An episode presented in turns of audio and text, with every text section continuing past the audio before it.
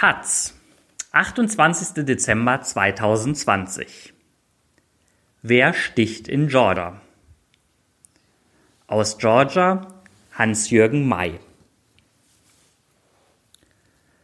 John Ricketson fürchtet die Einführung des Sozialismus, sollten Demokraten in seinem Bundesstaat Georgia die Nachwahlen gewinnen.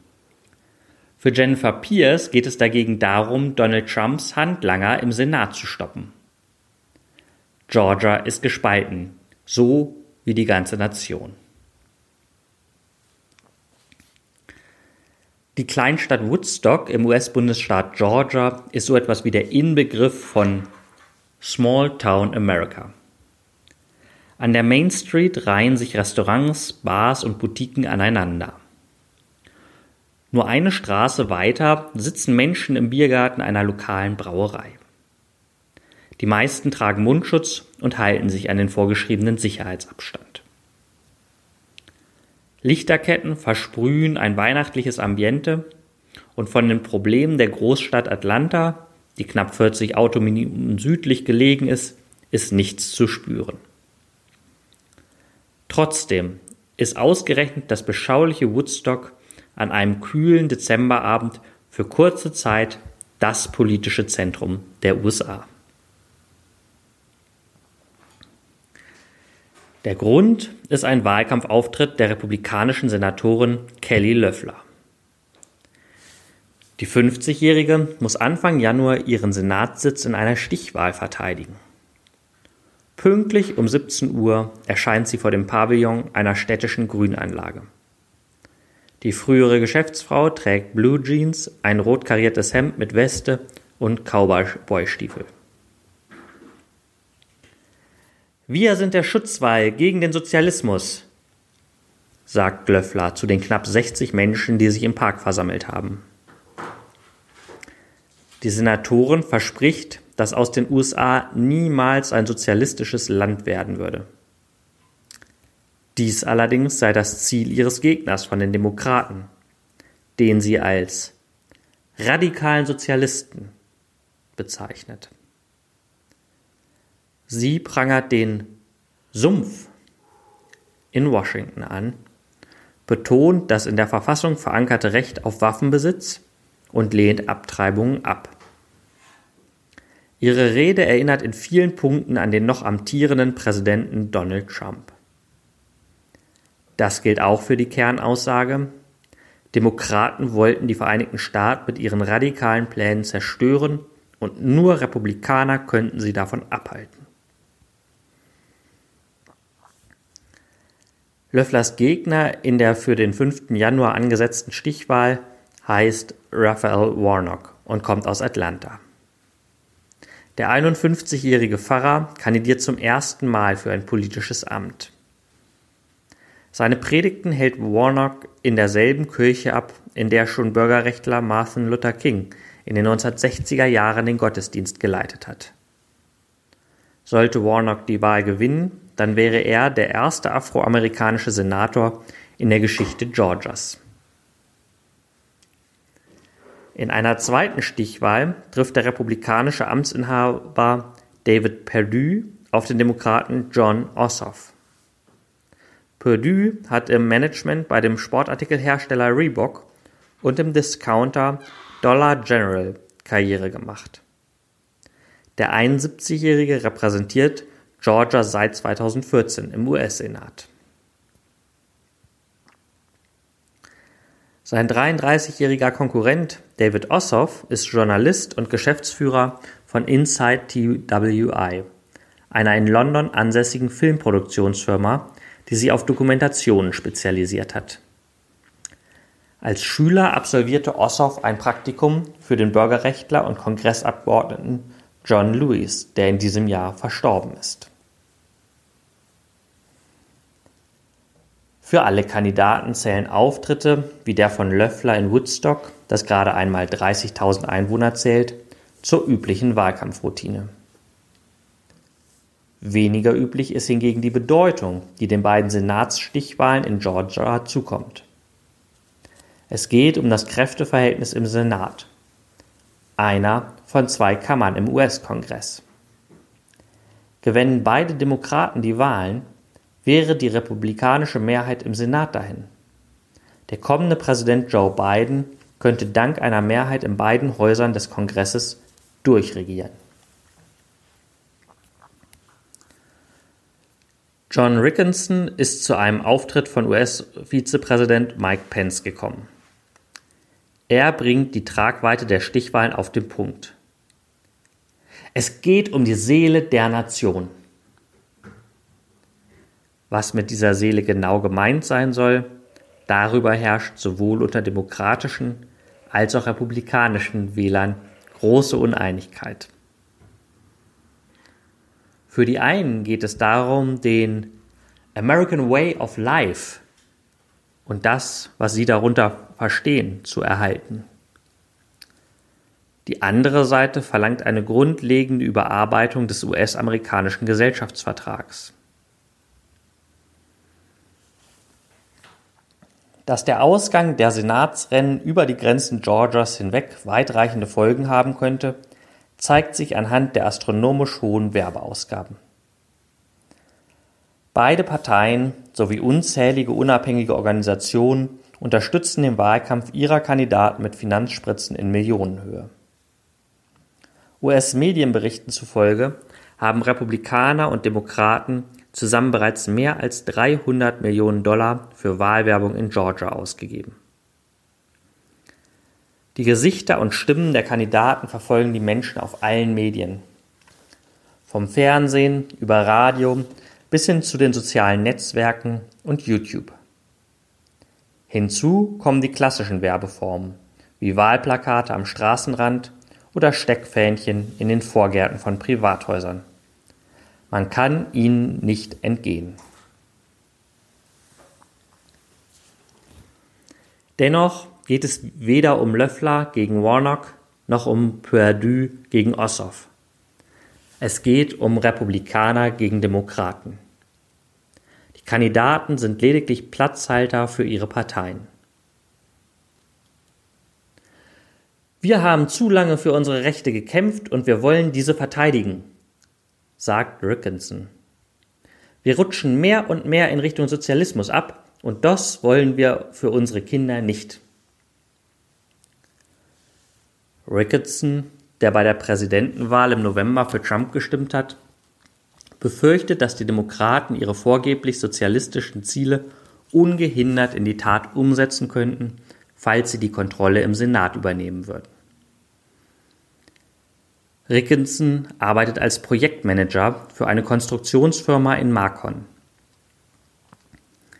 Die Stadt im Herzen Georgias hat knapp 150.000 Einwohner. Neben prachtvollen Villen im viktorianischen Stil verunzieren auch viele abbruchreife Häuser das Stadtbild.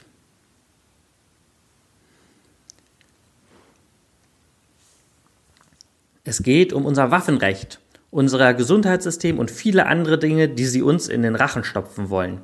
Sozialismus steht für Gleichheit, und zwar gleiches Elend für alle, sagt Ricketson. Mit dieser Meinung ist er nicht alleine. Viele konservative Wähler fürchten sich vor einem Linksruck im Land, der die Rechte und Freiheiten einschränken und den Einfluss der Regierung auf das Alltagsleben vergrößern könnte. Die Menschen fürchten sich vor dem Sozialismus. Allerdings müssen sie sich erst noch genauer darüber informieren, um richtig Angst zu haben, sagt Luke Livingston, der in Woodstock lebt und den Auftritt des republikanischen Senators Löfflers beobachtet hat. Auch der Ruf von radikalen Demokraten, der Polizei die Finanzmittel entziehen zu wollen, trifft in den Vorstädten auf großen Widerstand. Die Corona-Pandemie, die in den USA bislang mehr als 330.000 Todesopfer gefordert hat, ist hingegen unter den Konservativen in Georgia kein großes Thema. Für die meisten hat Präsident Donald Trump das Bestmögliche getan, um die Zahl der Opfer so gering wie möglich zu halten. Sie halten ihm zudem zugute, dass er viele bürokratische Hürden außer Kraft gesetzt habe, die es Firmen wie Pfizer und Moderna ermöglicht hätten, innerhalb von nur zwölf Monaten einen Impfstoff auf den Markt zu bringen.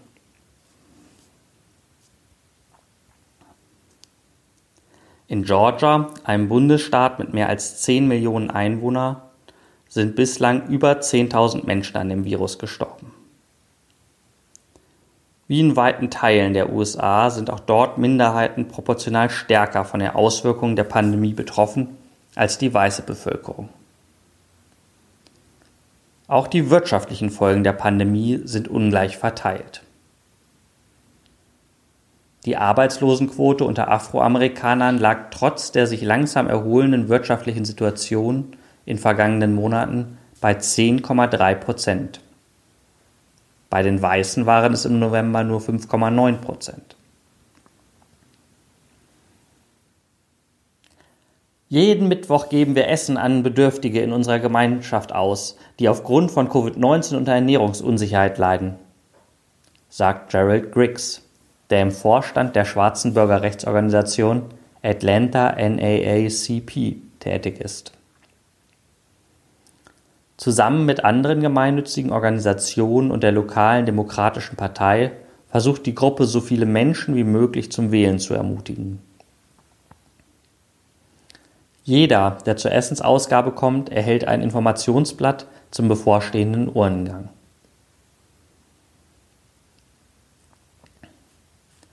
Es ist Zeit, dass sich an der Spitze etwas ändert, denn zu lange wurden unsere Stimmen nicht gehört, sagt Gerald Griggs, während er eine Plastiktüte gefüllt mit Süßkartoffeln in den Kofferraum eines Bedürftigen legt.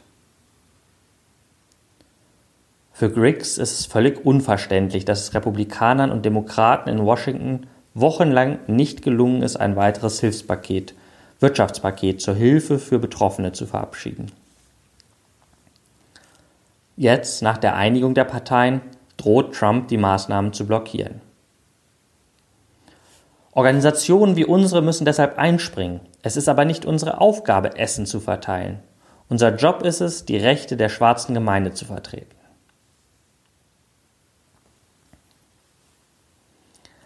Die NAACP ist eine unabhängige Organisation und sieht ihre Aufgabe nicht darin, die Menschen zum Wählen einer bestimmten Partei zu animieren. Vielmehr will sie die Bürger zum Gebrauch ihres Wahlrechts ermutigen. Wir wollen sicherstellen, dass unsere Gemeindemitglieder eine Stimme haben, erklärt Griggs. Ehrenamtliche Mitglieder der NAACP haben es sich deshalb zur Aufgabe gemacht, in Atlanta von Haus zu Haus zu gehen und potenzielle Wähler zum Urnengang zu bewegen. Auch andere Organisationen schicken freiwillige Helfer auf die Straßen, um für die Wahlteilnahme zu werben. Und das scheint zu wirken. Mehr als 1,6 Millionen Wähler haben während der ersten Woche, in der die Stimmabgabe in Georgia per Brief möglich war, bereits gewählt.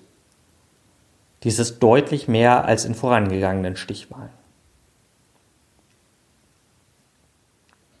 Für viele US-Bürger prägte nicht nur die Pandemie das Land im Jahr 2020, sondern auch die Protestbewegung gegen Rassismus und Polizeigewalt. Für Jennifer Pierce war der gewaltsame Tod des Afroamerikaners George Floyd im Mai dieses Jahres durch einen weißen Polizeibeamten ein Wendepunkt. Ich saß weinend auf meinem Sofa, erinnert sich Pierce, die in einer Kleinstadt im Süden des Bundesstaats Arkansas lebt. Ich konnte nicht mehr nur tatenlos zusehen. Nur kurze Zeit später packte sie ihre Sachen und begab sie auf den Weg nach Portland, Oregon, um dort an den Protesten gegen die soziale Ungerechtigkeit und Polizeigewalt teilzunehmen. Ich wurde mit Tränengas und Gummikugeln beschossen und ich wurde zum ersten Mal in meinem Leben verhaftet, erklärt Pierce, die seit mittlerweile sieben Monaten durch die USA zieht, um für eine, wie sie sagt, bessere und gerechtere Gesellschaft zu kämpfen. Zu Beginn des Monats machte sie sich auf den Weg nach Georgia. Ihr Ziel die Unterstützung der demokratischen Kandidaten bei den Nachwahlen zum Senat.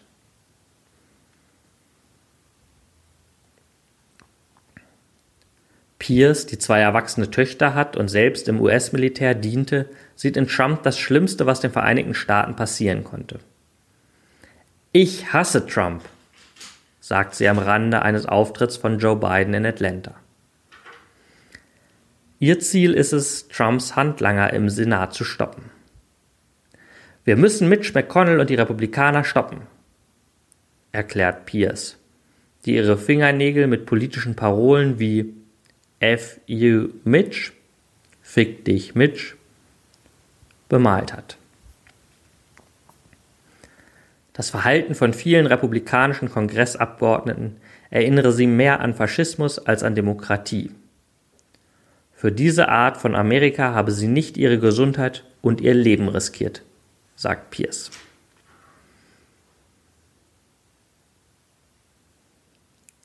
Trotz seiner Niederlage dreht sich auch bei den Stichwahlen in Georgia weiter alles um Donald Trump, der das Ergebnis der Präsidentschaftswahlen noch immer nicht akzeptiert hat. Er und seine Mitstreiter behaupten weiterhin, dass es während der Wahl zu Betrug und Manipulation gekommen sei. Stichhaltige Beweise, die diese Unterstellung belegen würden, bleiben Trump und sein Team schuldig. Ungeachtet dessen, wie schlecht wir in Georgia von einem republikanischen Gouverneur und einem republikanischen Staatssekretär behandelt worden sind, brauchen wir einen riesigen Sieg für zwei großartige Menschen, Kelly Löffler und David Perdue, am 5. Januar. Ich werde am Montagabend, den 4. Januar, eine große Kundgebung für die beiden abhalten. Sieg! twitterte Trump kurz vor Weihnachten.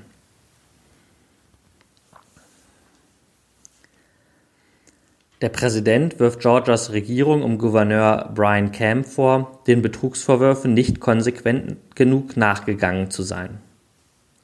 Und obwohl Georgias Wahlleute mit ihren Stimmen bereits offiziell Biden gewählt haben, behauptet Trump weiterhin, rechtmäßiger Sieger des Swing States zu sein. Die Propaganda trägt Früchte. Nach einer Umfrage des Nachrichtensenders Fox News glauben 68 Prozent der republikanischen Wähler, dass Trump die Wahl gestohlen worden sei. Unter Trump-Anhängern steigt die Zahl der Zweifler sogar auf 77 Prozent.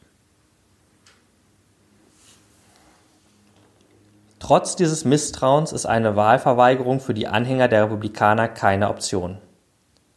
Wir müssen für Perdue und Löffler stimmen. Es ist wichtig, dass wir den Senat halten, sagt Trump-Anhänger Steve, der seinen Nachnamen nicht preisgeben will. Für ihn gibt es auch keinen Zweifel daran, dass Trump der tatsächliche Sieger der Präsidentschaftswahl ist. Donald Trump hat diese Wahl gewonnen und er gewann sie in einem Erdrutsch, erklärt Steve, der mit einem neongelben Stop the Steal, Stopp den Diebstahl, Sweatshirt während der Kundgebung von Mike Pence auf sich aufmerksam macht. Republikaner im Kongress müssen verstehen, dass sie Trump jetzt unterstützen müssen oder es Konsequenzen für sie haben wird. Die Menschen werden es nicht vergessen, wer von ihnen Trump unterstützt hat. Mehr als 74 Millionen Stimmen. Man darf mit Fug und Recht behaupten, es ist Donald Trumps Partei.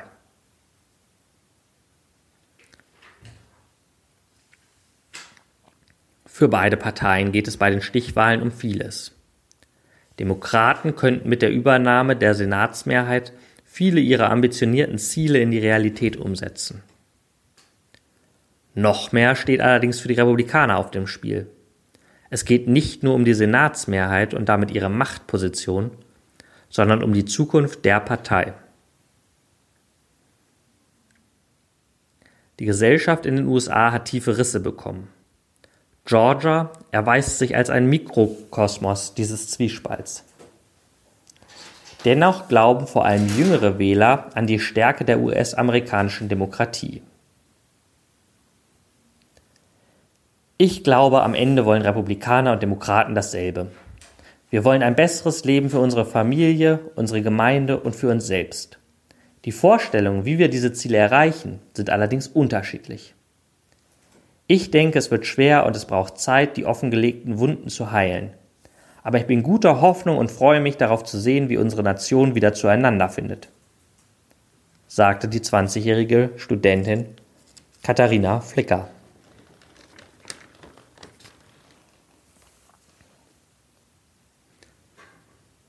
Entscheidung in Georgia. Die Stichwahlen. Republikanischen Senatoren Kelly Loeffler und David Perdue müssen jeweils in einer Stichwahl am 5. Januar gegen ihre demokratischen Herausforderer Raphael Warnock und John Ossoff antreten. Sowohl Loeffler als auch Perdue konnten bei den Wahlen im November die geforderte Marke von 50 Prozent nicht erreichen.